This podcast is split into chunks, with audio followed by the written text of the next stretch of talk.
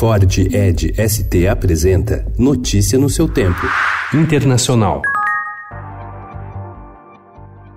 As Forças Armadas dos Estados Unidos acusaram ontem a Venezuela de enviar um de seus caças para perseguir um avião militar americano em espaço aéreo internacional. O governo venezuelano atribuiu aos americanos a culpa pelo incidente, dizendo que a aeronave, um EP-3, capaz de missões de reconhecimento e inteligência, interferiu no espaço aéreo do Aeroporto Internacional de Maiquetia, que serve Caracas. O incidente teria ocorrido na sexta-feira, no mesmo dia em que o governo americano impôs novas sanções a autoridades militares venezuelanas.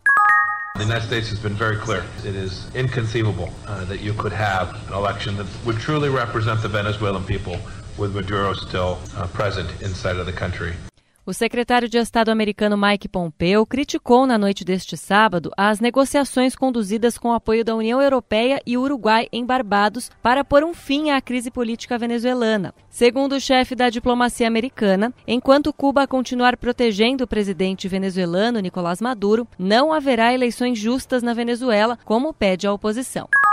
O presidente Jair Bolsonaro afirmou ontem que não precisa conversar com o presidente dos Estados Unidos, Donald Trump, para estar alinhado com os americanos na questão dos dois navios iranianos que estão parados no porto de Paranaguá desde junho. Segundo ele, o tema não foi tratado com o republicano ainda. Os cargueiros trouxeram ureia e voltariam carregados de milho, mas a Petrobras teme punições americanas e se recusa a abastecer as embarcações que estão na lista negra do Departamento do Tesouro dos Estados Unidos.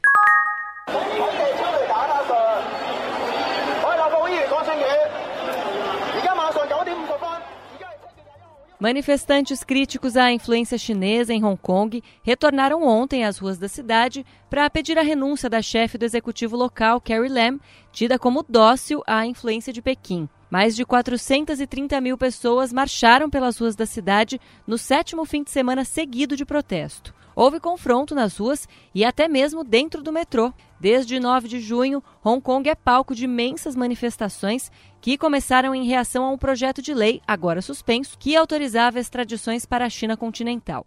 Notícia no seu tempo. É um oferecimento de Ford Edge ST, o SUV que coloca performance na sua rotina até na hora de você se informar.